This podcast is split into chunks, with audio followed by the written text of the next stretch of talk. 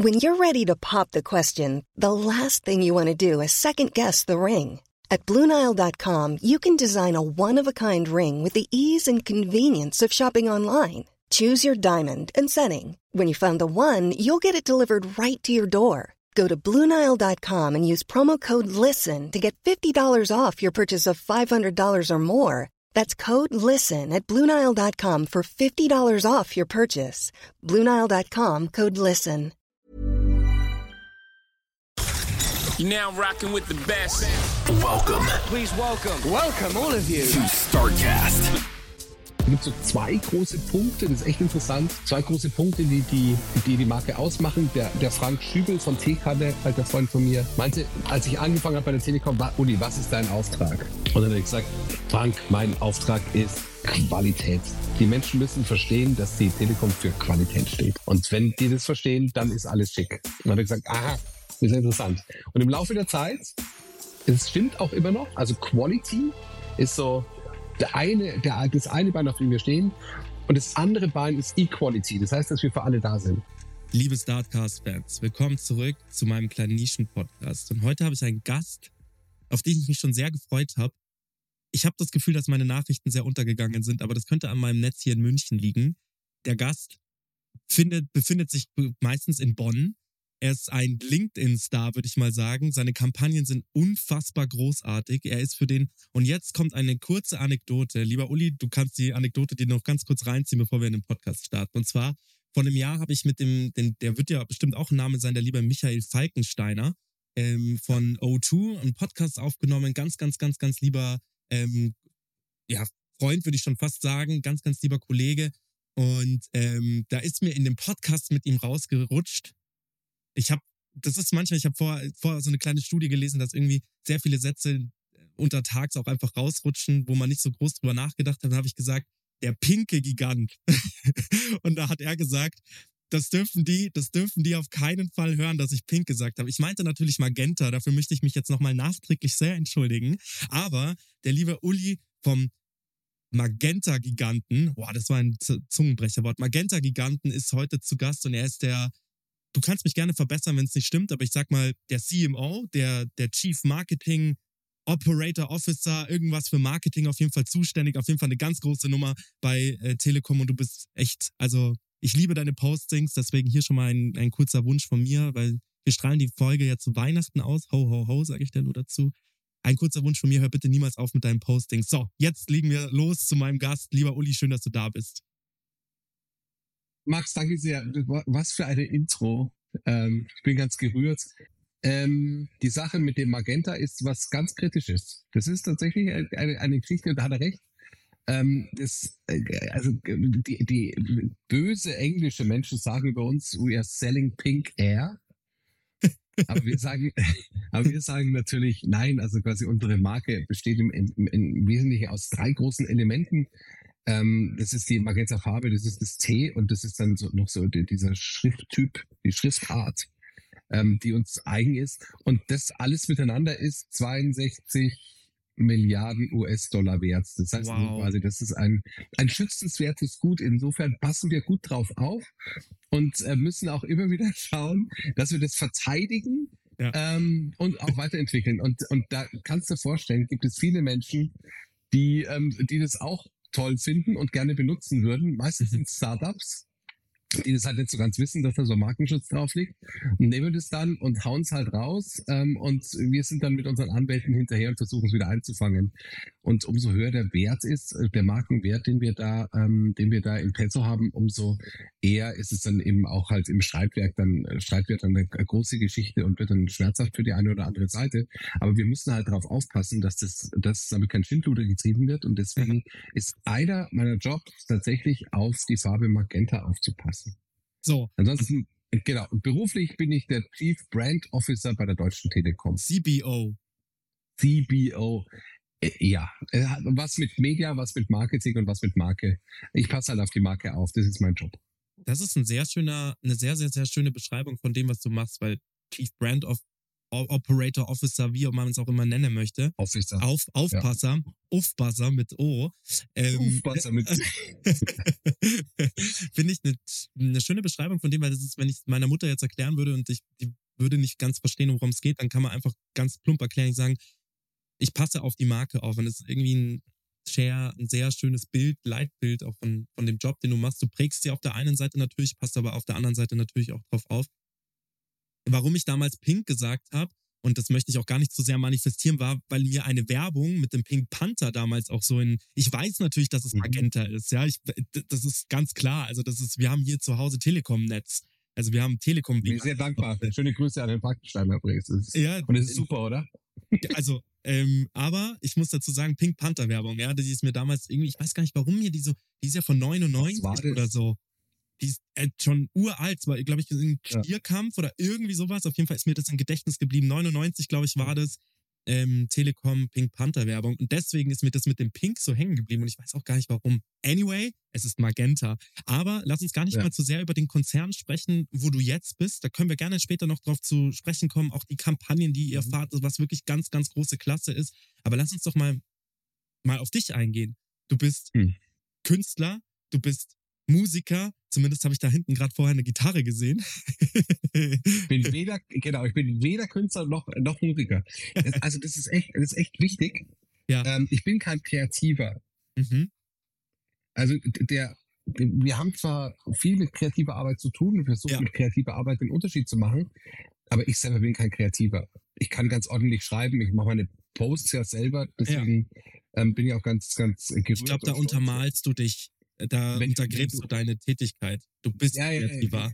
Nee, das ist also, ich, ich betrachte mich selber als, ähm, als, als, ach Gott, als Führungskraft von Kreativen. Also ich Mhm. habe guten Zugang zu Kreativen und ich kann ähm, deren Talente zu, ähm, zu unserem Zweck gut einsetzen. Ich glaube, Mhm. so kommt man richtig hin. Also ähm, und natürlich jede Menge ähm, ähm, ähm, Bauchgefühl, was, was gute und schlechte Kreation angeht, aber Mhm.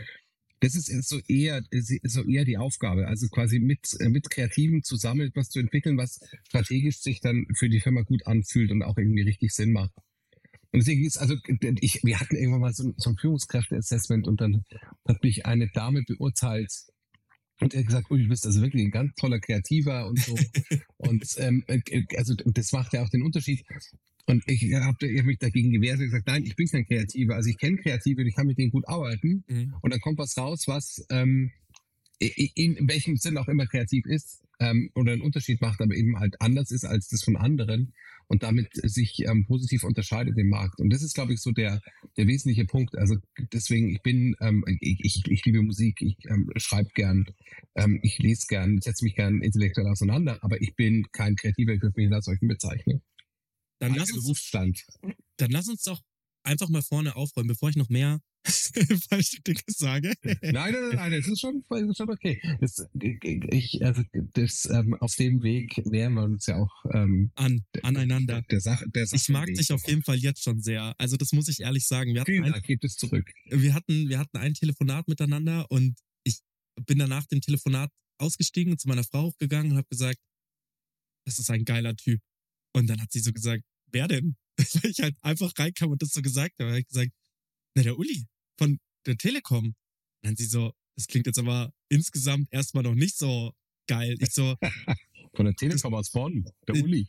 dann habe ich gesagt, Ja. ja. aber der ist, wir hatten gerade ein Telefonat und der war so, so quirlig wie ich, so offen und so offenherzig vor allem auch. Und der, der schreibt jeden Tag so, der, ist eine Content-Maschine, der ballert jeden Tag so viele Postings raus. Ich verstehe gar nicht, wo jemand, der so einen wichtigen Job auch hat, so viel Energie hernehmen kann. Und fand das insgesamt alles sehr schön. Lass uns doch mal annähern oder anfangen, lass uns mal vorne anfangen. Wie kam es, dass du so deine Karriere so gestartet hast? Über die Deutsche Bahn natürlich auch. Ich habe auch einen netten Kollegen, der dich auch gut kennt. Ähm, Maurice heißt der, arbeitet bei IWC, der schwärmt auch immer sehr von dir. Ähm, ähm, also wirklich sehr, wenn wir so über, über Vorbilder sprechen, dann spricht er auch sehr von dir. Also, ähm, und so on the way, bin öfter auf dich gestoßen, bin echt begeistert und deswegen würde ich gerne mal erfahren, wie so dein, wie so, dein, wie deine persönliche Roadmap war. Also ich, ich fange bei solchen Geschichten gern immer heute an. also so und guck dann von hier zurück. Ähm, vor der vor der Telekom ähm, habe ich für ähm, für Volkswagen eine Zeit lang gearbeitet. Eine Strategie als Freier aber. Mhm. Davor war ich bei Werbeagenturen, ähm, bei der Bahn und bei Mercedes. Und das ist es eigentlich schon. ja, Das okay. heißt also- Das ist so die Top heißt, 5 das der, Das ist Top 5. der deutschen Unternehmen, aber das war es dann auch schon. Sehr humble Ja, von aber dir. wenn, wenn man da, wenn man so drauf guckt, dann ist es so, dass ich, ähm, Kumpel hat mal gesagt, dass ich ha- habe irgendwie ein Faible für horizontale Unternehmen, also quasi so Autos, die irgendwie von links nach rechts fahren oder eben Züge. Ähm, dass es jetzt äh, äh, bei, der- bei der Telekom eben diese Pink Air ist, ist es eine, äh, ähm, war mehr oder weniger ein Zufall. Aber ähm, da komme ich her. Also quasi, ich komme eigentlich immer so von deutschen Volksmarken, die international gehen. Das ist das, was ich am liebsten mag. Also das ist was, was mich schon immer irgendwie fasziniert hat und von Anfang an, also war ich eben im Marketing unterwegs, in der Marketingkommunikation. Ähm, am Anfang ganz klein in gebrauchten Nutzfahrzeugen bei Mercedes und dann Mhm. waren es neue Nutz- Nutzfahrzeuge und dann war es PKW und dann war es irgendwann Chrysler und Jeep und so und dann so hat sich das entwickelt. Also Mhm. eben von, von, von, von, von klein bis, ähm, bis groß und groß meint halt dann international. Und so habe ich, bin ich meinen Weg gegangen und habe ähm, dadurch oder habe mich versucht, dadurch weiterzubilden, indem ich die Seiten gewechselt habe, indem ich zwischen Unternehmen und Agenturen hin und her gesprungen bin. Mhm. Übrigens genauso wie der Maurice und deswegen schaut er an der Stelle. Das äh, fühlt sich immer so ein bisschen an wie mein, wie mein kleiner Bruder. Ähm, der ist ein, äh, ist ein, ein ganz, ganz feiner Kerl und macht da bei, bei IWC einen bombastischen Job. Also Shoutout, ist ein ganz, ganz großartiger Typ. Darf Und ich haben in der- Bruder von euch sein? Okay, es ist in Ordnung. Sehr, sehr gerne. Und, ähm, und wir haben uns, wir haben, wir uns kennengelernt haben, auf jeden Fall in der Branche uns kennengelernt. Und da wir sind, wir sind sehr ähnlich in der Denke und wir haben so einen äh, ähnlichen ähm, Lebenslauf. Das heißt also quasi der Wechsel zwischen Kunde und Agentur. Und über das Schätzen beider Seiten kann man irgendwann rausfinden, was man besser kann. Und ich habe dann über viele, über viel Arbeit und Wechsel rausgefunden, dass ich am besten aufgehoben bin, wenn ich auf Unternehmensseite arbeite. Dadurch bin ich eher so der bunte Typ in so einer eher stabilen und eher so, wie soll ich sagen, in so einer, in so einer Corporate-Seite als eher der Corporate-Typ auf der bunten Seite. Deswegen ist also quasi die andere Seite, die, die, die, der bunte Typ in der Corporate-Welt ähm, steht mir besser als Typ. Zumindest zeigt es so, zeigt es die Zufri- die Zufriedenheit in den letzten Jahren. Fifty Shades of Magenta bringst du da rein, sage ich da mal nur Es so. gibt nur One Shade of Magenta vor Gericht. Aber äh, das ist echt so cool. Wir haben so viele ähm, KI-Bilder, die jetzt das Netz fluten. Ne? Ja. Alle versuchen irgendwas mit Telekom zu machen, mit dem T und mit der Farbe und so. Mhm. Und dann, wenn du da einmal eine KI drüber laufen lässt und eine Farberkennung drüber laufen lässt, dann findest du halt raus, dass keine von den Farben, die die, die KI da einsetzt, irgendwie was mit Magenta zu tun hat. Das heißt, also der, der Anteil liegt meistens unter 5%. Das sieht aber alles irgendwie lila, rosa, pinkisch aus und alle glauben so, hello, ich habe jetzt auch mal Werbung für die, Telekom gemacht und äh, bist du dann hinterher und sammelst die Dinger wieder ein, weil wir müssen eben darauf aufpassen, dass die Marke halt immer nur unser Magenta absendet.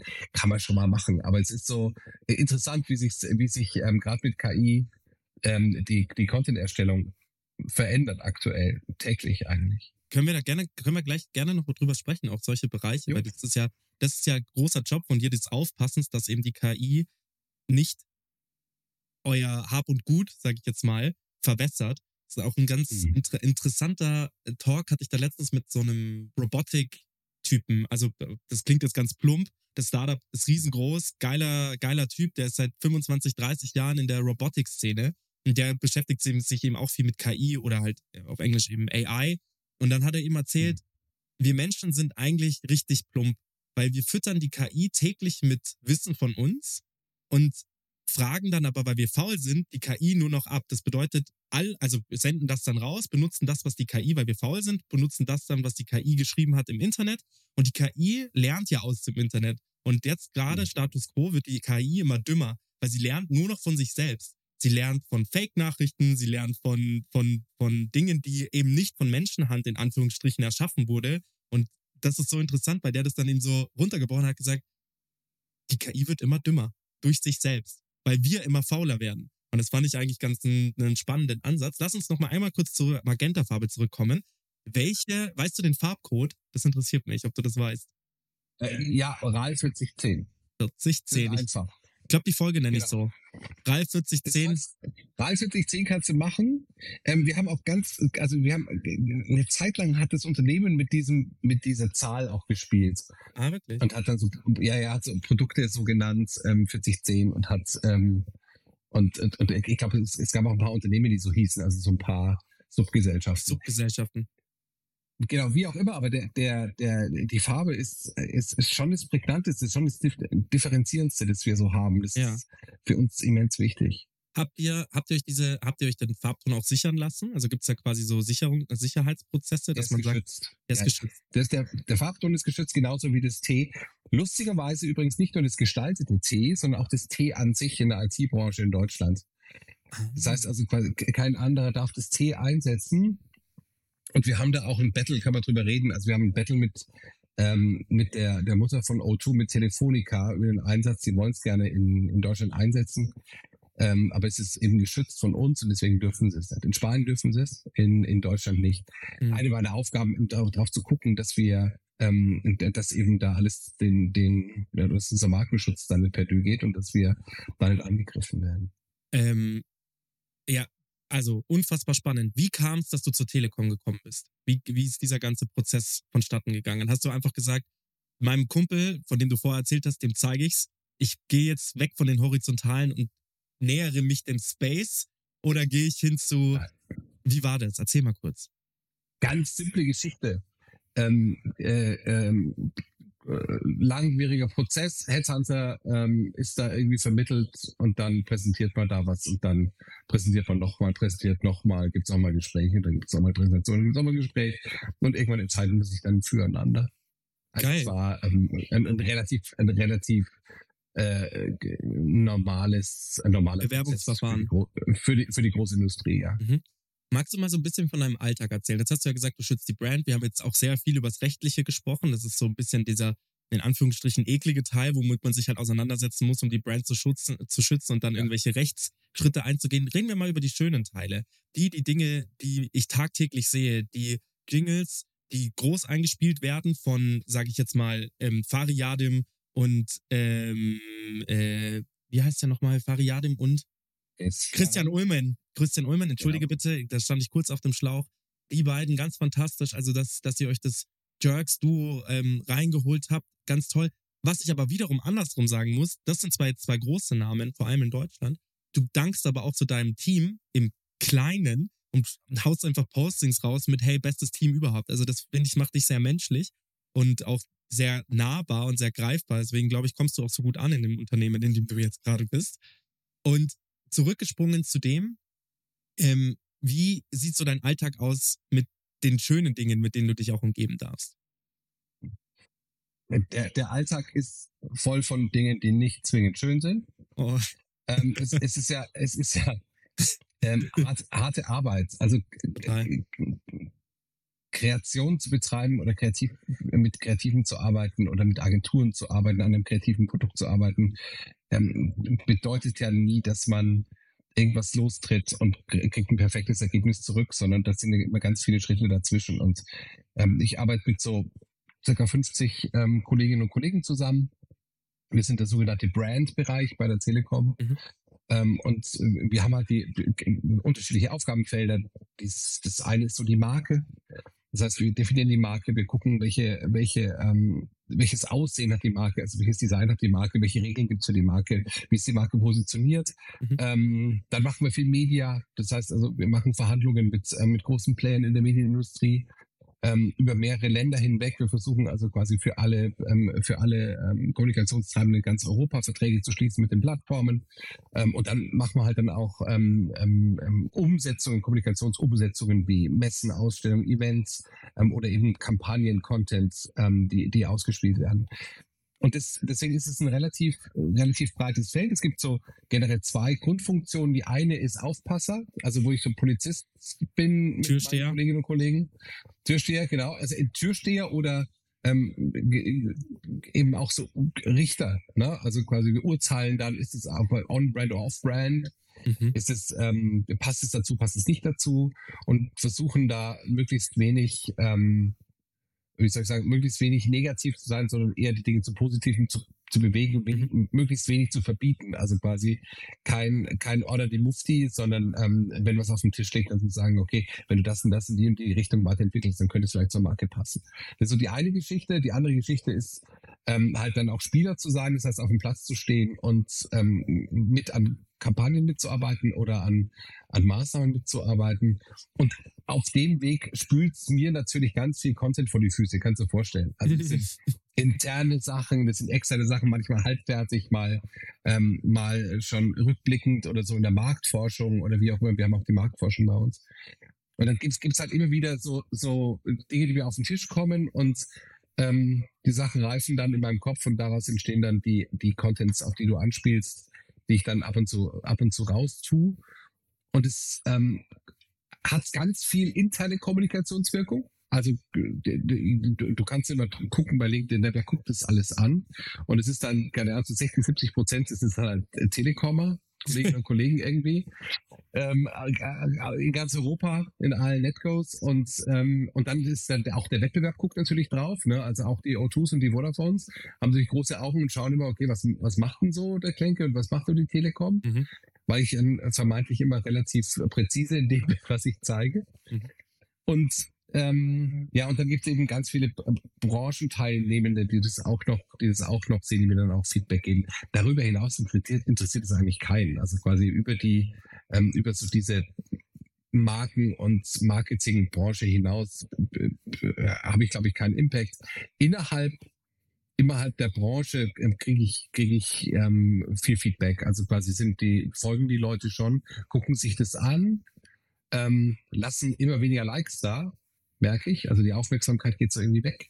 Aber ähm, ist also geben setzen sich zumindest damit auseinander. Wenn ich Leute dann treffe, so persönlich, sagen die immer, ha, ich weiß, du warst ja letzte Woche in Prag und hast da Vortrag gehalten, aber das und das gesehen oder so. Oder ja, die Geschichte mit ähm, Christian und Fari wieder, die war super. Oder ähm, äh, mir hat euer Weihnachtsfilm nicht gefallen und wie immer. Kriegst du schon Feedback, aber es war ähm, in, den, in, der, in der vergangenen Zeit und in den letzten Jahren ähm, konntest du dich besser darauf verlassen, dass du das, das Feedback, das du auf Social Media gekriegt hast, auch ähm, mit, mit so einer Qualitätsdiskussion verbinden konntest. Mhm. Hast du viele Likes gekriegt, war es ein geiler Film. Hast du wenig Likes gekriegt, war es wenig Likes gekriegt, war es kein geiler Film. Heute würde ich das nicht mehr so sehen. Also heute glaube ich, es kommen auch viele Dinge an, obwohl du kein direktes Feedback kriegst. Ähm, und die Reichweiten gehen gerade in den Keller, aber das diskutiere ich auch mit LinkedIn direkt, wo ich dann sage, ey, was ist denn bei euch los? Mhm. Man kriegt da gar keine großen Reichweiten mehr und dann sagen die, ja, kannst du kaufen und dann No way. mich selber zu, zu optimieren. Ja, also das, das ist schon echt auch so eine Sache, die ich total merke mit dem Podcast. Also ich habe es ja schon mal gesagt, wir haben einen guten, also einen guten Betrag an Zuhörern pro Folge und wir merken das total auf all den Plattformen. Also wir merken das auf Apple, Spotify, Deezer, wen es auch immer da draußen gibt, Amazon und Co. Da merken wir das total, dass da die Reichweiten da sind. Aber wenn wir dann Beiträge teilen, und das bedeutet nicht, dass ich wenig Follower habe, ja, du hast deutlich mehr als Ja. ich, aber ich habe vielleicht so 4000, ja. Null. Also Impressions sind wirklich gar nichts und Likes auch gar nichts. Ja. Und dann frage ich mich immer, okay, eigentlich krass, weil auf der einen Seite, wenn ich dann den Leuten die Zahlen schicke über unseren Podcast, dann sagen die immer Daumen hoch und krass und wirklich mega.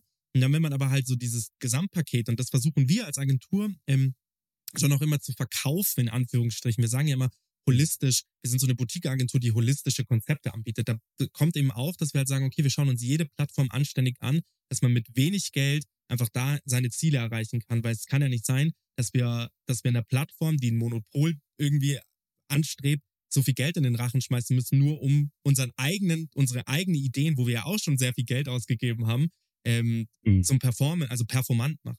Und das kann Mhm. nicht sein, dass, dass, dass man da so eingeschränkt wird. Und bei LinkedIn war es mir bewusst, dass LinkedIn beispielsweise, also bei Social, äh, Social Media meinst du ja bestimmt auch Meta und Co., aber ich, ich spreche jetzt mal auf LinkedIn direkt an, weil das ist, da hatte ich das Gefühl, dass vor einem Jahr noch, wie du es eben auch sagst, wie du es auch erfahren hast, da waren das noch wirklich One-to-One, du hast so, du hattest Reichweiten, du hast Leute, die interagiert haben mit Ja. dir und es hat echt Spaß gemacht.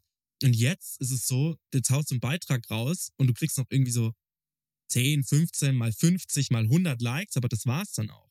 Und das ist schon echt, das ist schon echt traurig. Und ich frage mich, warum? Aber es ist ein ganz normaler Prozess in der Monetar Monetarisierung, glaube ich. Dass, ähm, eben das, das, das Geschäftsmodell umgesetzt werden muss. Ähm, das heißt, da wird, ähm, du musst halt mittelfristig dafür zahlen. Weil du bist ja auch in einem professionellen Umfeld, also quasi du musst halt Reichweite kaufen. Voll, aber als Privatperson, also ich meine, klar, die Firmen. Bist du, ja, bist, du, bist du ja nicht, du bist ja keine Privatperson, du bist ja trotzdem im Business-Kontext unterwegs. Das ist richtig, aber du bist ja als Privatperson, ähm, teilst du ja die, die, die Inhalte. Das Nein. Bist, Nein. du hast dein, also das, das, das meine ich mein nicht. LinkedIn, mein LinkedIn-Account ist rein professionell. Genau, das, das will ich gar nicht sagen. Aber ich sag nur, du, du teilst ja mit deinem Namen den Content. Ergo, du bist ja im Prinzip eine Privatperson. Es ist ja nicht die Telekom, die den Beitrag teilt. Nee, würde ich anders sehen. Ich glaube, du bist, du bist in, in der Rolle, in der Rolle, ähm, für die du angestellt bist. Wenn ich, wenn ich auftrete, dann trete ich ja auch immer in, so, im Namen der Telekom oder der Mhm. Marke auf. Mhm. Ja, sehe ich. Weißt Also ich verstehe das total. Ich sag nur, der, es müsste nur ein Unterschied gemacht werden. Und wa warum ich diesen Punkt so mache, ist, ich weiß, dass Firmen beispielsweise angeboten wird, eine Reichweite aufzubauen mit Paid Ads, Ja. aber Privatpersonen Ja. nicht. Also wenn, dann muss man uns schon auch die. Möglichkeit, muss man uns die Möglichkeit halt eben auch geben. Das, d- d- verstehst du, was ich meine? So dieses, ich trete für LinkedIn als Privatperson auf, werde aber wie ein Business gerankt. Also so, Ja. ich kann quasi keine Reichweite mehr aufbauen, wenn, wenn ich nicht bezahle, aber ich kann ja, habe ja gar nicht die Möglichkeit zu bezahlen. Selbst ob ich jetzt wollte Ja, ja. oder nicht.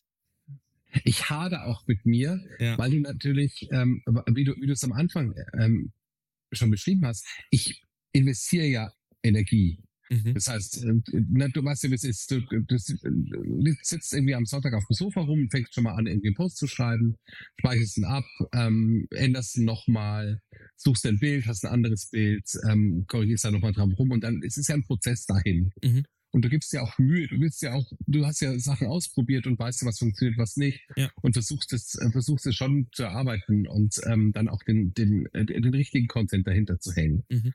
Ähm, und das ist ein Prozess, der ist aufwendig und den kann ich dann auch, die Energie kann ich auch in was anderes investieren. Also Zu 100 Prozent. Schlitten Schlitten fahren. Schon ein paar Mal Geschenke einpacken. Threads, Threads ausprobieren. Threads. Keine Ahnung. Das, ja, also das kann, kann man ja tatsächlich machen. Und Mhm. das ist, ähm, und ich glaube, das ist, ähm, dass es auf Dauer ein Problem wird. Gerade LinkedIn wird, da, wird, auf Dauer ein Problem kriegen, weil eben die Contents dann irgendwann eben nicht mehr persönlich gemacht sind, nur noch, Mhm. nur noch Corporate Content sind. Ja. Und dann wird die Plattform auch weniger interessant. Ich glaube, das ist, aber das wissen sie. Ich habe schon, ähm, hab schon viel mit denen, mit denen gesprochen Ah, ja, cool. genau über dieses Thema. Mhm. Und ähm, ich glaube, sie sind aware, aber es gibt halt da immer ähm, auch ähm, Vorgaben aus, ähm, äh, aus der Zentrale, die dann umzusetzen sind. Ja. Das kann ich mir, also Ist in allen Plattformen so. Ich meine, die gibt's ja, um Geld zu verdienen. zu, Ähm, zu 100 das Prozent. ja- Das ist ja ein Beruf. Von daher müssen wir gucken, versuchen zu monetarisieren. Es ist Ja. keine Spaßveranstaltung, es ist ein Pro Bono. Voll. Ich denke mir aber auf der anderen Seite müsste es noch mehr und das ist eigentlich interessant, weil wir kaufen ja super viel zu von außen. Das bedeutet, die Unternehmen haben sich ja ganz adäquat oder ganz bewusst dazu entschieden, also viele Unternehmer, äh, Unternehmen oder Unternehmerinnen haben sich ja ganz bewusst dazu entschieden, ähm, Markenbotschafter, sogenannte Influencer von außen zuzukaufen. Ich fände es eigentlich mal interessant, Corporate Influencer aufzubauen. Das bedeutet aus den, intrinsisch, aus sich heraus, also aus dem Team heraus, Leute mehr und mehr nach vorne zu stellen und das sind Unternehmen ja noch, noch interessanter, gerade für so, für so Employer Branding Kampagnen noch interessanter zu gestalten. Das heißt, das Geld nicht irgendeinem Influencer XY zu geben, der ja vielleicht tolle Markenwerte auch schaffen kann und vielleicht für die Brand auch steht, sondern das in, aus, aus sich heraus zu machen und eben auch solche Budgets locker zu machen für Leute wie dich, wenn du sagst, hey, passt mal auf, ihr kriegt mein Netzwerk. Es besteht aus, weiß ich nicht, 30.000 Leuten. Ich setze ab jetzt jede, jede Woche drei oder vier Postings ab, anstatt dass wir Influencer XY boosten. Lass doch mal lieber im Team schauen, wer könnte eine Botschaft wirklich gut rüberbringen und das Corporate Influencer aufzubauen. Finde ich mal eine spannende Geschichte. Das kannst du dir bei uns angucken. Das sind die äh, Telekom-Botschafter. Es Aha. gibt eine Squad. Ähm, die treten fürs Unternehmen, für die Farbe Magenta im Netz an, auf Social Media. 4010. treffen, 4010, treffen sich aber auch so, sind, sind ganz reizende ähm, Kolleginnen und Kollegen, ähm, die die Marke nach außen vertreten und die unsere Kultur und unser Bild nach außen vertreten. Kannst du mal angucken. Schau ich mir Die haben, an. eigen, äh, die haben ähm, also eigene Auftritte, machen eigene Aktionen und die sind auch nicht mit mir verheiratet. Das heißt also quasi, die sind neben mir im Markt. ähm, wir stimmen uns natürlich ab, wir, wir treffen uns regelmäßig und gucken, was wir so gegenseitig machen. Mhm. Aber die sind, ähm, die sind äh, alles andere als eine, ähm, ich sage als Media für mich, sondern Mhm. die sind tatsächlich Menschen, die unser Unternehmen nach außen vertreten und natürlich dann auch positiv drauf wirken auf ähm, ähm, im, im, im, in der in der Mitarbeitendengewinnung oder wie auch immer. Also Mhm. quasi das ist das ist echt eine Force und die sind meiner Meinung nach sind sie relativ einzigartig im Markt. Guck dir das mal an. Mach ich. Ähm, da gibt's ein paar äh, Kollegen. Wenn du den Pavel Dillinger suchst, dann hast du meistens einen guten Startpunkt. Äh, Shoutout, Shoutout an Pavel, der ist äh, sehr, sehr aktiv und, und arbeitet da, arbeitet da ordentlich. Es sind aber ganz viele, auch international sind die aufgestellt, treffen sich da mit anderen Influencern, tauschen sich aus und so. Das ist also wirklich ganz großartig. Das ist aber für mich was anderes als ähm, diese Kampagnen-Influencer. Mhm. Die kaufen wir ein, die müssen äh, kulturell natürlich passen und die müssen auch von der Positionierung her passen. Das ist für mich aber eher Media. Den nutzen wir dann für Kampagnen, um eben bestimmte Themen voranzutreiben. Und das ist auch vollkommen legitim, Mhm. wenn du sagst, okay, ey, ich mache eine Nachhaltigkeitskampagne und tu mich damit mit, ähm, mit äh, nachhaltigen äh, Influencerinnen zusammen. Okay. Ähm, oder wir, wir machen Musikgeschichten viel in Ländern und, und arbeiten mit DJs, die dann auch eben als Influencer auftreten oder als Producer und nicht nur eben als, als Artist ähm, an einem Abend. Und das ist auch eine, das ist auch mehr oder weniger, es ist dann eine Medialeistung, die du da einkaufst. Und das ist vollkommen okay. Das ist ein, ein, ein Business mit Give and Take, aber das ist was anderes als diese Menschen, die das Unternehmen eben als, als Botschafter ähm, nach außen oder als Botschafterin nach außen vertreten. Aber das ist sehr, sehr cool und du hast genau das richtige Gefühl, glaube ich, an der Ecke. Das ist, äh, die verkörpern unser Unternehmen nach außen like no others, also echt stark. Mhm. Fast so wie unser, fast so, aber nicht ganz so wie unser CEO, der Tim Höttges, weil der hat natürlich die meiste, die meiste Power. Also der, der hat ja auch ähm, unglaublich viele ähm, Follower und ist ein eigenes Medium in sich. Das ist eh klar. Also ich glaube, das, das haben die meisten schon verstanden, dass man den CEO stärken muss. Ich glaube eben auch, dass eben so CBOs, so wie, wie du es bist oder CMOs, sich natürlich, weil die halt auch auf diesem Punkt des Marketings sitzen, sehr starke Persönlichkeiten nach außen sein können. Ja, das sieht man beim, der- um zum äh, blauen Riesen mal kurz zu springen, das sieht man bei Michael Falkensteiner auch, der macht das auch toll, du machst es toll. Ich sag nur, wenn man das eben aus sich heraus, aus einem Unternehmen heraus machen möchte, dann sollte es auch so eine, so einen Corporate Influencer äh, Budget geben, dass man eben, dass man da eben auch Kampagnen bewerben kann. Und das finde ich halt Ja. cool. Ich glaube, das gibt's halt so in dem Sinne noch nicht, weil ich weiß nicht, ob euer Squad dafür Geld bekommt. Ich glaube nämlich nicht. Nee. Eben, die machen das, was, Angest- die, sind, die, sind, die angestellt, genau. genau, die Die bekommen kriegen, das, schon, die kriegen schon kleine Aktionsbudgets. Ja. Aber äh, also nee, keine, keine ähm, reichweitenstarken Beträge. Genau, also das ist, das ist das, was ich so meine und das finde ich schon auch interessant. Wenn man jetzt mal so auf die Projekte springt, die du so begleiten durftest, die du so überwachen auch durftest, was so das, was, was war, also das muss jetzt Wachen. ja, aber du hast gesagt, du, du, Ja. äh, du, du bist äh, oh, Aufpasser. Und dementsprechend schauen wir uns das auch Ich bin äh, auf der einen Seite, auf der anderen Seite bin ich aber auch ähm, jemand, der versucht, ähm, gute Ideen zu schützen und nach außen zu bringen. geil. Und äh, genau, und dann gibt es auch einen schönen Spruch, ähm, den, den, Kollegen, Kollegen und ich oft einsetzen. Wir müssen aufpassen, dass die Marke die gute Laune nicht verliert. Du hast halt so viele Marken, wo du siehst, die haben keine gute Laune. Ja. Ne?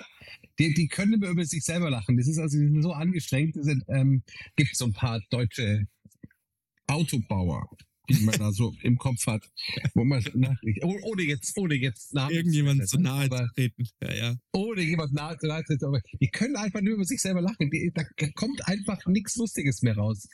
Und das ist so, es ist so wichtig, weil ähm, ich habe mich, hab mich letztens getroffen mit, ähm, ähm, mit einem interessanten Menschen und zwar dem Vorsitzenden der Cannes Lions, also derjenige, der die, dieses Die Löwen ähm, vergibt. Werbefestival, genau, der- also ja, der, also der Löwen vergibt der Jury, sondern der Ja. das betreibt, ne? also Ja. der Geschäftsführer quasi. Und er hat gefragt, was ist denn so der größte Trend, ne, den, du, den du siehst in der Kreation? Und der sagte, ähm, die, die Leute haben kei- keine Lust mehr, sich Sorgen zu machen. Also die, die, die, die wollen endlich mal wieder unterhalten werden und lachen. Die brauchen ähm, Vertrauen zu großen Marken und so, aber bitte vollkommen unangestrengt und nicht irgendwie so, ich bin an deiner Seite und es kann nichts passieren, die Zukunft wird gut. So Quatsch, sondern halt einfach mal nur, äh, sich selber auf die Schippe nehmen und tatsächlich mal wieder lachen zu können, weil es eben so viele so viele Probleme gibt, von Inflation über Krieg bis Krankheit. Also alles ist so schlimm und Werbung oder Kommunikation und auch Unternehmen können halt ähm, so ein bisschen den Himmel aufreißen, so ein bisschen ähm, so, so eskapismusmäßig ähm, die Tür aufmachen und sagen so, ey, komm mal raus, lass uns wieder irgendwie äh, wirklich, wirklich schallend lachen, dann geht es hinterher besser. Und der, deswegen ist, ist dieses ganze bedeutungsschwere Purpose-Zeug, hat seine Bedeutung, brauchen aber immer wieder Dinge, die immer, immer wieder die, die die Leute wirklich und zwar herzhaft zum Lachen bringen. Wir reden nicht irgendwie über den, den, den kleinen Schmunzler zwischendurch, das Twinkle in the Eye, mhm. sondern tatsächlich den Schenkelklopfer. Und das ist, das ist so auch meine Aufgabe, dass ich dann, dann regelmäßig sage so, ey, lass uns jetzt mal wieder versuchen, unterhaltsamer zu sein und lustiger zu sein und eben ein bisschen aus der Verkäuferdenke oder aus dieser Kunde-Verkäufer, Verkäufer-Kunde-Denke rauszugehen und zu sagen, wir sind alle Menschen, wir haben alle irgendwie das Bedürfnis, ab und zu mal irgendwie ähm, ein, ein Lachen im Gesicht zu haben. Und das ist super, super wichtig für die Marke. Ähm, wie gesagt, guck dir, guck dir an, was du da, was du, was du auf Social Media oder im Werbeblog siehst. Oder bei Threads, das ist das Beste eigentlich, der, die Entwicklung von Threads, ich weiß nicht, du warst bestimmt die letzten Tage auch drauf. Ja. Das Ding ist jetzt eine Woche alt bei uns. Und Gewinner sind die mit dem derbsten Humor. Ja. Total. Pro 7 mit, mit Bro 7 hat sich tatsächlich an die Spitze gesetzt. Wer hätte gedacht, dass Pro 7 auch was kann auf Social Media? aber, aber Ding Dong, jetzt sind sie draußen und haben erstmal ähm, ähm, also äh, äh die Bahn äh, äh, gewonnen. freundschaftlich begrüßt. Also pass mal, da, gibt es eine Geschichte, die habe ich in den letzten. Also Themen jetzt, gell, tut mir leid. Nö, super. Ich, wir haben meiner Meinung nach einfach nur zu wenig Zeit. Ich würde mich gerne viel öfter mit dir austauschen, weil es ist ein toll, ein tolles, interessantes Gespräch und wir sind ja noch auf gar keiner persönlichen Ebene. Wir haben ja noch gar nicht über Musik gesprochen. Das fand ich vorher so toll, dass du einfach äh, Jamiroquai auch reingeschmissen hast und so. Also mit dir kann man sich ja über zig Themen unterhalten. Das finde ich toll. Du erinnerst mich tatsächlich an die Person, die mich inspiriert hat, meinen ganzen Berufsweg so einzuschlagen, wie ich ihn eingeschlagen habe. Zwar, und es klingt jetzt so plump, wie es ist, mein alter Kunstlehrer. Ähm, der ist, war, ist überhaupt nicht alt, war ein totaler junger Typ, aber äh, genial. Und der, an den erinnerst du mich so ein bisschen. Zurück zu meiner Anekdote. Und meine Anekdote ist. Als, große, als, als großes Kompliment. Wirklich, darfst du. Also Karl-Heinz Kappel heißt er. Wie hieß der? Karl-Heinz Kappel. Karl-Heinz? Kappel. Der, wo bist du zur Schule gegangen? In, am Ammersee, also in, in Bayern wohlbehütet in einem Klosterinternat war ich tatsächlich. Sehr gut. Jetzt wird mir einiges klar. Ja, äh, warum ich so, warum ich so dermaßen christlich unterwegs bin. Nein, also, also auch genau. zum, zum Klosterinternat, ich kann dafür nur eine Lanze brechen. Das war echt toll da. Ähm, die Schule war gemischt, Jungsinternat. Ich hatte 30 wirklich äh, gute äh, ja, es hat sich angefühlt wie Familie. Ähm, zu meiner Anekdote zurück. Und zwar, was du gerade gesagt hast mit dem herzhaft Lachen, fand ich, habe ich letztens was und das hat mich wirklich zum Nachdenken gebracht und war auch, war auch schön. Ähm, auch so traurig die Anekdote jetzt vielleicht ist. Und zwar habe ich so ein Reel gesehen von einem ähm, Comedian, der dann so erzählt hat, so ein bisschen mal über seine Karriere reflektiert hat und so ein bisschen erzählt hat. Und er wurde dann irgendwie gefragt, was, was so wirklich bedeutsam für ihn ist. Und er hat so gesagt, ey, er hat so viele Witze gerissen, er hat so viele tolle Abende gehabt und so viele Lacher gehabt, aber er hat so ein, zwei einschneidende Erlebnisse und eins war das. Und zwar ähm, in der Pause von seiner Show kam eine Dame auf ihn zu und hat gesagt, hey, thank you very much for the 15 bonus years you gave me. Und er war so, hä, ähm, was, was, was hat das damit zu tun? Und nach der Show hat er sie gesucht und hat gesagt, hey, was hast du damit gemeint? Und sie hat gesagt, sie war so schlimm mit Depressionen, sie war davor, sich umzubringen. Und, mhm. und damit die Familie es nicht mitbekommt, ähm, äh, wollte sie es nachts machen und hat sich an der Zeit, bis alle geschlafen haben, Videos angeschaut von diesem Comedian und hat gelacht, mhm. aus Herzen heraus gelacht und hat dann mhm. wiedergefunden, dass es einen Sinn gibt, jeden Tag aufzustehen und zwar die Freude. Und die sollte uns allen nicht vergehen. Und deswegen dieser Twinkle in the Eye, was du vorher beschrieben hast, das war ganz lange, ich glaube fünf, sechs, sieben Jahre, als ich in auch bei großen Agenturen unterwegs war, ich war bei Serviceplan, kann gar nichts gegen die Agentur sagen, ähm, war eine tolle Zeit da.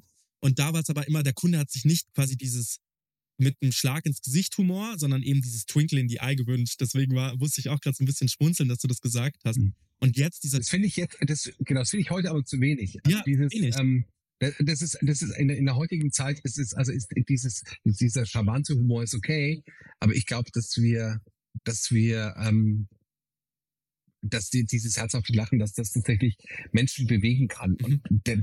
das ist so, zentrale Aufgabe. Die Marke darf ihre gute Laune nicht verlieren. Egal, was dahinter passiert.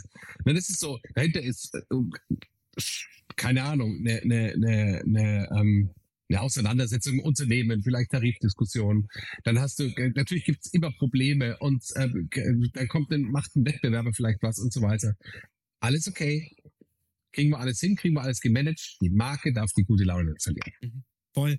Die Mitarbeitenden denn dürfen nicht die Lust verlieren, jeden Tag wieder ins Unternehmen zu kommen. Ja, gibt viele Unternehmen, die, die zuallererst mal, also wenn halt der Downturn kommt, die zuerst mal die Marketing-Budgets abhacken. Das weißt du selber. Immer. Das ist ähm, jetzt gerade ja. so. Seit, seit Corona war noch, war noch krass, da gab es noch Geld. Ja. Komischerweise, aber halt eher für die kleinen Agenturen. Also da haben wir sehr profitiert. Das kann man schon mal sagen. Aber anders, das ist echt spannend, dass du das sagst. Jetzt gerade was runtergefahren wird, ist Marketing. Und dabei ist ja eigentlich das, ja. was am allerprägnantesten ist, die Marke. Daher kommt ja Marketing von der Marke. Und das ist das. Ja. Befreundete Menschen, die in, im Marketing sitzen, sagen zu mir, wir hatten Summe X am Budget. Das wurde uns beim, bei der Hälfte des Jahres um die Hälfte gekürzt. Das heißt, wir hatten da schon null und dann nochmal mhm. und dann nochmal um die Hälfte gekürzt. Und wo du halt sagst, wie sollen wir denn jetzt noch arbeiten? Spannend, dass du das sagst. Also es gibt, aber genau das ist der Punkt, ähm, antizyklisch zu investieren unterscheidet halt erfolgreiche Unternehmen von nicht so erfolgreichen Unternehmen. Es, es ist eigentlich ist es ne, BWL erstes Lehrjahr, ähm, aber de facto es umzusetzen in großen Corporates ist dann eben ein anderes, ist ein anderes Thema. Ist so. Genau, natürlich schwingen wir auch mit. Wir, wir, wir reduzieren auch Budgets, wir gehen auch rein und sagen, okay, alles klar, was, was macht Sinn? Wir, der, der Ausblick ist trübe im EU-Raum. Ähm, die, die Kriege hinterlassen ihre Schleifspuren und so. Das ist alles, das ist alles, ähm, ist alles bedenklich. Aber unsere, ähm, aber unser Invest ist tatsächlich ähm, so relevant und ist immer noch so, dass ich, dass ich sagen kann, jo, damit sind wir absolut kompetitiv unterwegs. Und wir haben in der, ähm, und wir haben da ähm, wir haben tatsächlich was, was zu gewinnen in dieser Krisensituation. Ist es übrigens interessant, auch ein interessanter Punkt, dass die Telekom immer, wenn es Krise gibt, ähm, einen Imagezuwachs hat. Hm. Wir sind da immer noch dran, es genau zu untersuchen. Ist aber so, wenn es, äh, wir haben uns ja seit der Pandemie hat sich die Telekom immer sehr ordentlich verhalten. Oder jedes Mal, wenn es irgendwo eine Krise gab, haben wir gesagt, okay, du kannst da umsonst hin telefonieren, in die Ukraine zum Beispiel, in, diese, ne, oder nach, nach Israel. Gab's dann, also gibt's dann immer kostenlose ähm, Telefonverbindungen, dass man sich eben um die Menschen kümmern kann, die, die da sind, also um die Verbindung aufrechtzuerhalten. Das haben die Leute sehr gutiert. Auch in der, in der, Pandem in der Pandemiezeit haben wir dann freie Datenvolumina rausgegeben und haben ganz viel unterstützt in dieser Zeit.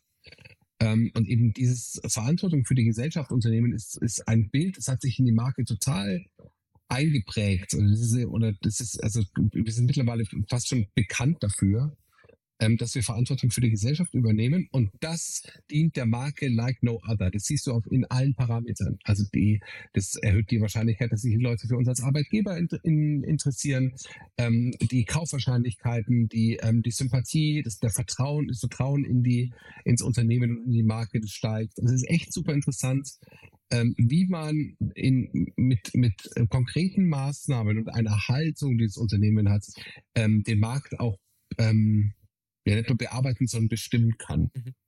Bloß, man muss ja schon auch eine Sache dazu sagen, Telekommunikation ist halt wichtiger geworden denn je. Datenübertragung ist wichtiger geworden denn je. Das, das ist einfach de facto so. Digitalisierung ist, ähm, genau, ist, halt, ist das Ding und wir sind, ähm, äh, sind wahnsinnig wichtig auf dem Weg. Ähm, aber der, äh, das ist ja, wir sind ja eine Commodity als Produkt. Mhm. Telekommunikation ist eine Commodity, ne? Gibt, also wenn man böse drauf guckt, sagt man, okay, gleicher Strom, gleiche Antennen, gleicher Content, gleiches Endgerät. Die Customer Experience ist relativ austauschbar. Du kannst einen Unterschied machen im Netz. Das sind dann die letzten paar Prozent, die du noch einen Unterschied machen kannst und im Kundenservice. Ne, eben also so in der, in der Experience. Und da bemühen wir uns halt sehr, da einen, echten Unterschied zu machen.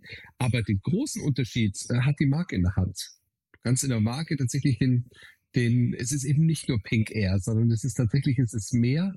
Es ist ähm, das Vertrauen in ein Unternehmen, das den Menschen an der Seite steht. Es ist das, ähm, das Vertrauen in die Qualität. Deswegen gibt es so zwei große Punkte, das ist echt interessant.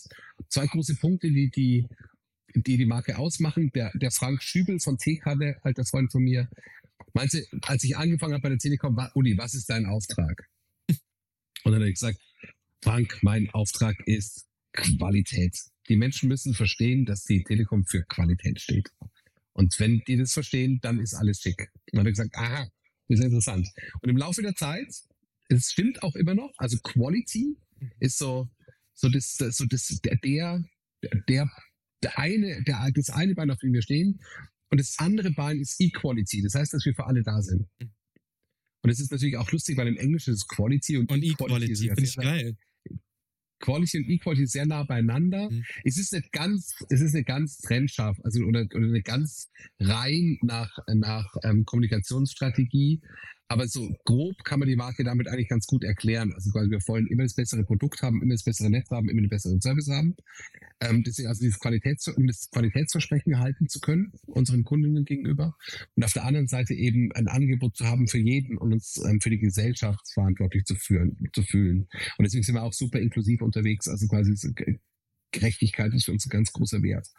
Und ähm, also Quality und Equality sind so die beiden Standbeine, auf denen die Marke steht. Und eigentlich ist es dann so relativ einfach, wenn ich auf Contents gucke und sage, okay, hat es einen Qualitätsaspekt oder eben so einen, so ein ähm, wir sind für alle da Aspekt. Wenn ich die beiden Aspekte wiederfinde, dann kann ich es relativ gut beurteilen, ob es gut ist oder eben nicht so richtig passt auf uns. Wir können das, das ganze Pink Air Thema ja auch weiterführen. Wir können ja sagen Pink Air, Pink Share, Pink Care. Das können wir, ähm, kannst du dann Ui, jetzt kommt aber der Text daraus. Ja, bin ich eigentlich gar nicht. aber, aber das können wir, das kannst du das nächste Genau. Mal, das kannst du das nächste Mal ähm, antworten, dass du gerne in Reimen antworten würdest und das darauf, das als, das als Ansage darauf äh, machen, äh, ankündigen würdest. Jetzt habe ich doch, also schau mal, wie viel Tiefe doch unser Gespräch dann noch bekommen hat. Das finde ich echt schön. Und das, das macht Podcast besser als jedes andere Medium, weil man halt sich auch die Zeit nehmen kann, tiefer einzutauchen. Ähm, Frage. Was waren so die spannendsten Projekte, die du umsetzen durftest? Das muss gar nicht, ähm, das muss gar nicht Telekom sein. Das kann alles sein, aber gehen wir mal von der Telekom aus. Gehen wir mal, wie du es vorher erzählt hast, wo kamst du her oder wo gehst du hin? Gehen wir mal hier und jetzt aus. Das spannendste Projekt war die Pandemie-Kampagne, die erste Pandemie-Kampagne. Erzähl mal kurz, was war das? Es war, ähm, kannst du dich erinnern, als James Blunt in der, äh, in der Elfi gespielt hat? Ja. Dieses leere, das leere Konzert. Mhm. An dem Abend war ich bei Serviceplan in Hamburg. So, weil du gerade Serviceplan Ja, ja. hast. Genau. Also ich war bei, den- bei den Kollegen von Serviceplan und habe die in Hamburg besucht. Das war so, keine Ahnung, äh, kurz nach meinem Antritt bei der Telekom und äh, der Serviceplan war noch die Agentur, Mhm. bevor sie dann zu O2 gewechselt ist Mhm. Mhm. zu den Falkensteiners. Und ähm, da habe ich, hab ich also wollte das Team kennenlernen und habe dann meinen ersten Abend verbracht. Und äh, an dem Abend war aber auch das, das, das Konzert eben, das leere Konzert in der Elfi. Und dann ruft mich mein Chef an und sagt, wo bist denn du? Und dann habe ich gesagt, ich bin in der Agentur. Sagt er, ähm, ja, weil wir, wir vermissen dich hier. Wie gesagt, ich dachte, das ist ein leeres Konzert. Sagt er, ja, wir, man kann, wir gucken trotzdem. Ähm, und äh, wir müssen morgen früh unbedingt telefonieren, weil wir müssen was lostreten. Ähm, ich habe so ein ganz schlechtes Gefühl. Ich glaube, diese Pandemie wird uns äh, ganz schräg von der Seite, von der Seite kriegen. Und ich dachte, okay, alles klar. Am nächsten Tag in der Früh um sieben gab es eine, eine Telefonkonferenz mit allen Beteiligten. Also quasi da war die deutsche Geschäftszeitung dabei, ähm, das Marketing, der Vertrieb, ähm, die Presse, ähm, ich war mit dabei und andere. Und da, da hat dann, also es war, war der der Chef selber, der gesagt hat, wir müssen jetzt, wir müssen uns jetzt an die Seite der Menschen stellen ähm, und wir haben jetzt die Gelegenheit zu beweisen, dass wir was können. Ähm, guckt in der Technik, dass wir irgendwie sauber aufgestellt sind ähm, und, und legt uns, lass uns mal über die Kampagne diskutieren, wo wir den Menschen auch jetzt freie Datenvolumina geben, wo wir die anfangen zu unterstützen. Ich glaube, das wird härter, als wir alle glauben. Mhm. Und das war, das war, das, als es, als es gekippt ist, ne? also als die, als wir in die, in die Pandemie reingelaufen sind, war das schon so. Ähm, und daraus sind dann diese ganzen Geschichten entstanden, wie, ähm, also äh, äh, wir verbinden Deutschland. Klingt jetzt im Nachhinein relativ platt, war aber damals tatsächlich so dieses, wir sind immer noch da für euch und wir versuchen also alles aufrechtzuerhalten, das Leben aufrechtzuerhalten. Und wir sind dann super wichtig geworden als Produkt, weil die Leute halt nach Hause gegangen sind und die brauchten zu Hause eine gute Verbindung. Und dann konnten wir beweisen, dass wir es ernst meinen. Unsere, ähm, die, die, die Shop-Leute sind immer noch in, in den Shop gegangen und haben sich dann Glasscheiben aufgestellt. Die Techniker sind so Leute nach Hause gegangen und haben sich selber in Gefahr gebracht, was irre war. Und wir konnten es dann mit Kommunikation unterstützen, haben dann also mit, mit so ganzzeitigen Tageszeitungsanzeigen gearbeitet, haben viel Social Media gemacht, haben ähm, Fernsehsports gemacht dann. Ähm, und am Ende des Tages waren all diese Kampagnen waren ja ähnlich. Kannst dich vielleicht daran erinnern, das war ja alles das, das gleiche Gesumse.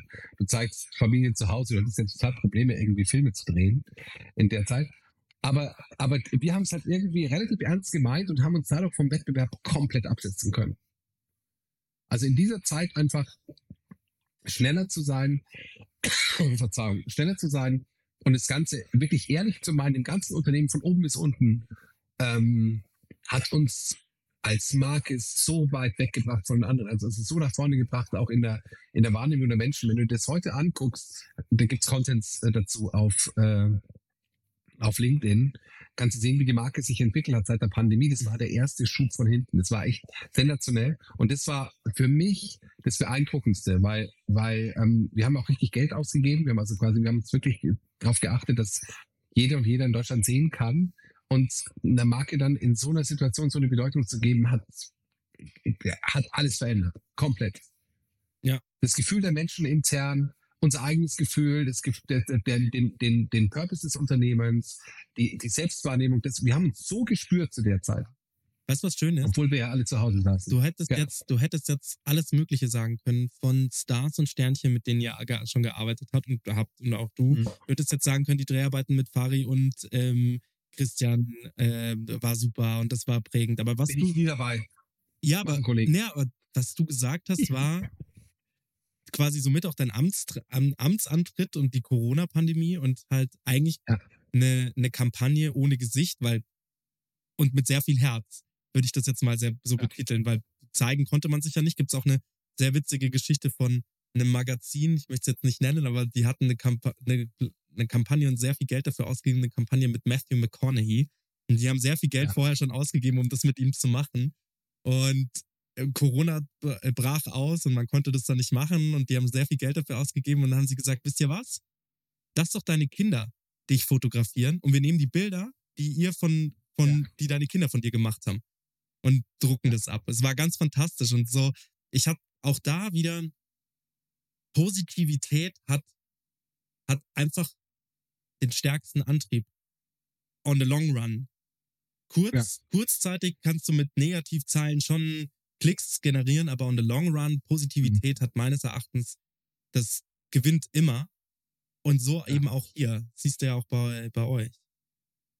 Und ja, und interessant auch, du kannst nicht nicht kommunizieren. Das heißt also auch, wenn du mal, wenn irgendwas passiert in der Gesellschaft und du versuchst die Klappe zu halten als Ja. Unternehmen, geht gar nicht. Du bist, eine, du bist, du hast so einen Druck, die Leute erwarten von dir, dass du kommunizierst. 100 Prozent. Die Leute sind es gewohnt, warum dann nicht? Das heißt, also es war so schlau damals, ähm, von, von Tim äh, alles nach vorne zu werfen, Mhm. also einen Haufen zu werfen. Es war echt super mutig, ähm, unglaublich. Und das war zu dieser Zeit war, war oder das, das war mit das Beeindruckendste, an dem ich bisher mitarbeiten durfte.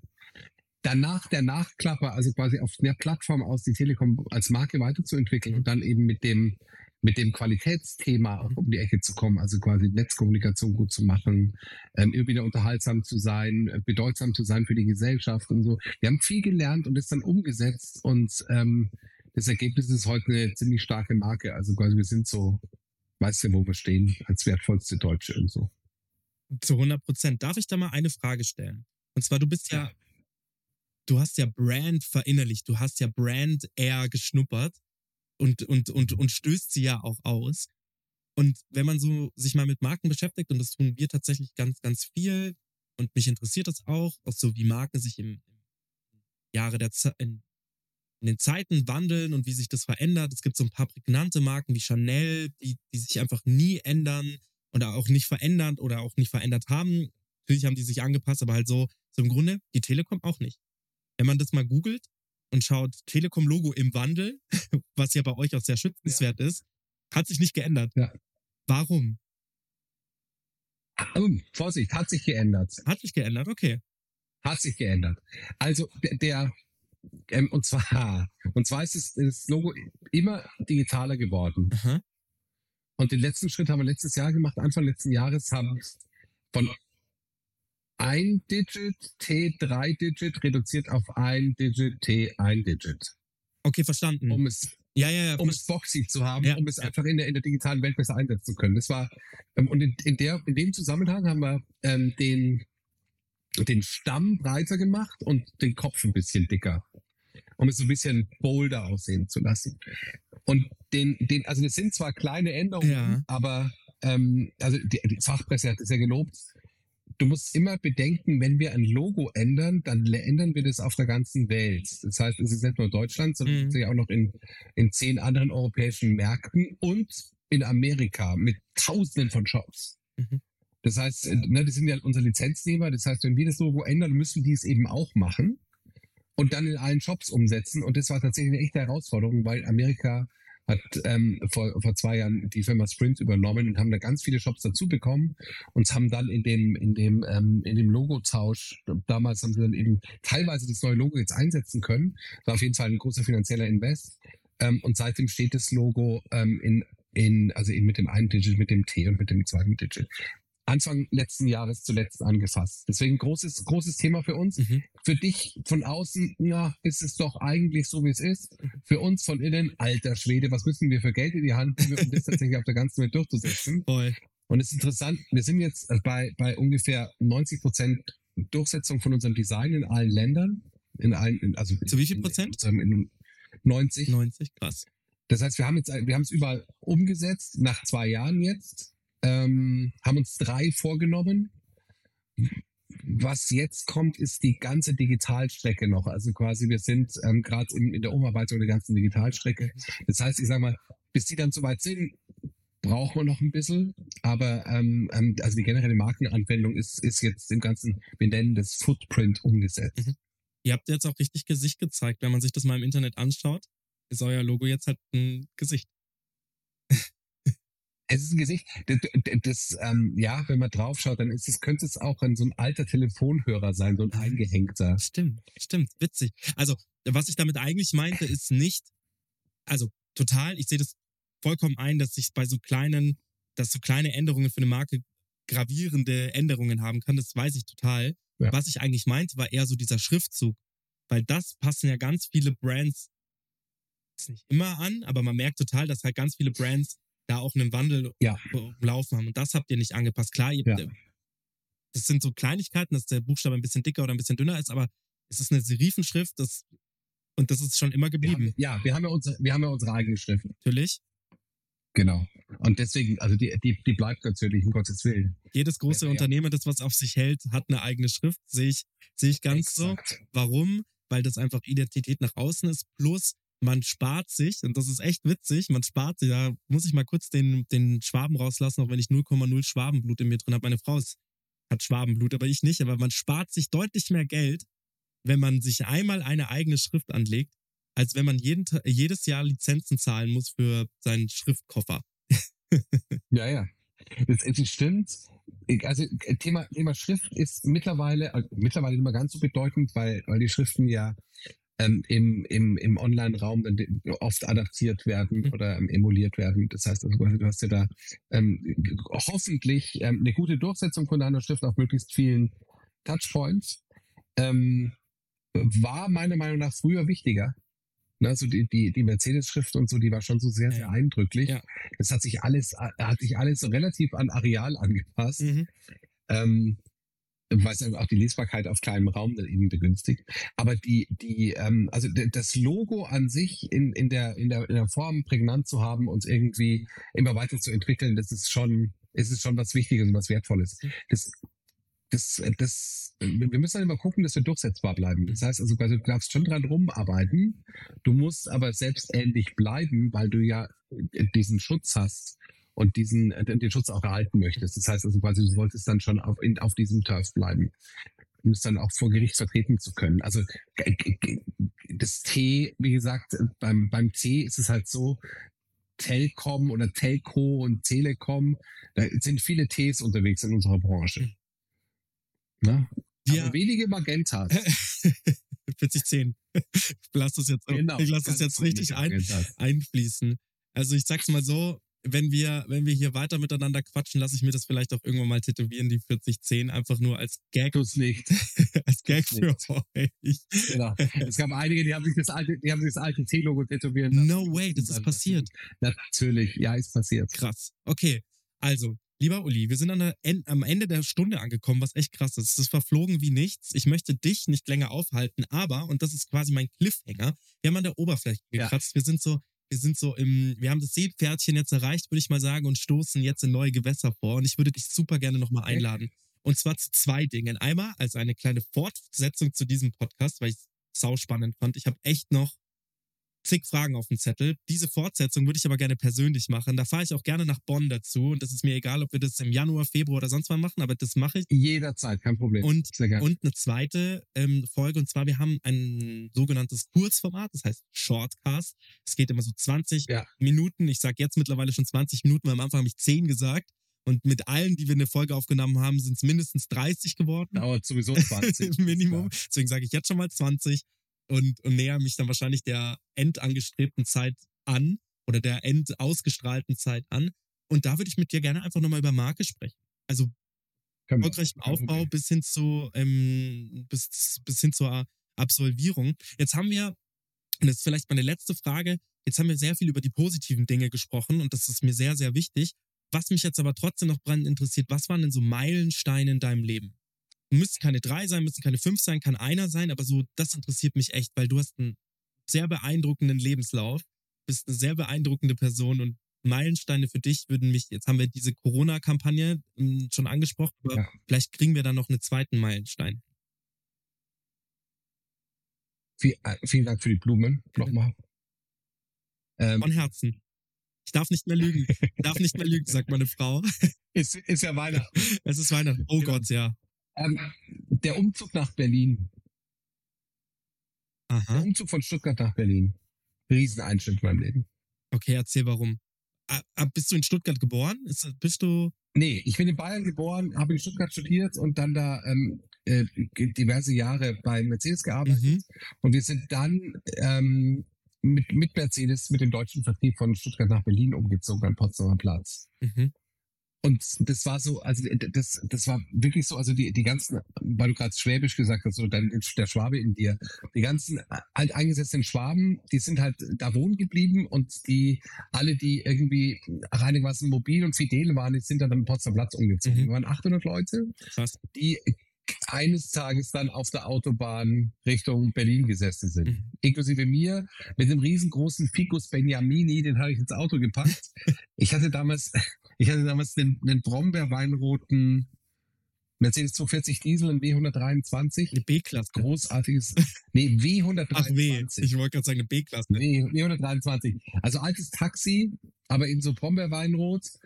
Ähm, und, und dann er hat da oben aus dem Schiebedach, Riesenschiebedach natürlich mit diesem T-Henkel, hat der Ficus Benjamini rausgeschaut und dann bin ich nach Berlin gefahren. Und da, da war für mich klar, also quasi, ich habe wirklich gern in Stuttgart gelebt und studiert zu der Zeit.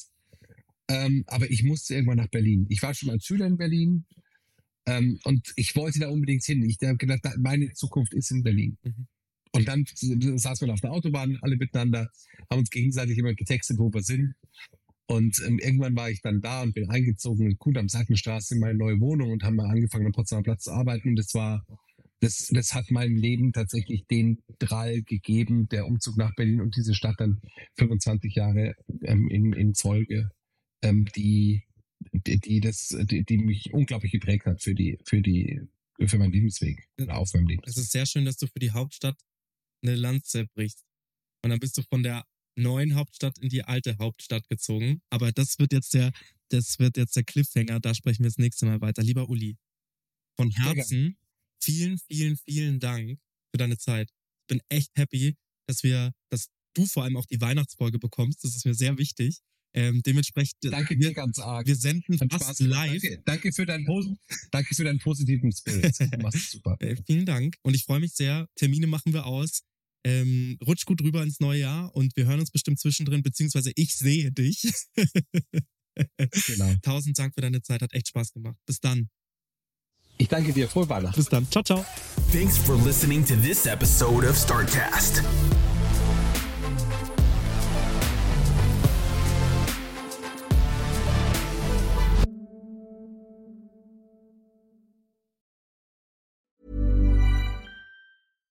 Hey, it's Paige DeSorbo from Giggly Squad. High quality fashion without the price tag. Say hello to Quince. I'm snagging high-end essentials like cozy cashmere sweaters, sleek leather jackets, fine jewelry, and so much more. With Quince being 50 to 80% less than similar brands. And they partner with factories that prioritize safe, ethical, and responsible manufacturing. I love that. Luxury quality within reach. Go to quince.com slash style to get free shipping and 365 day returns on your next order. Quince.com slash style.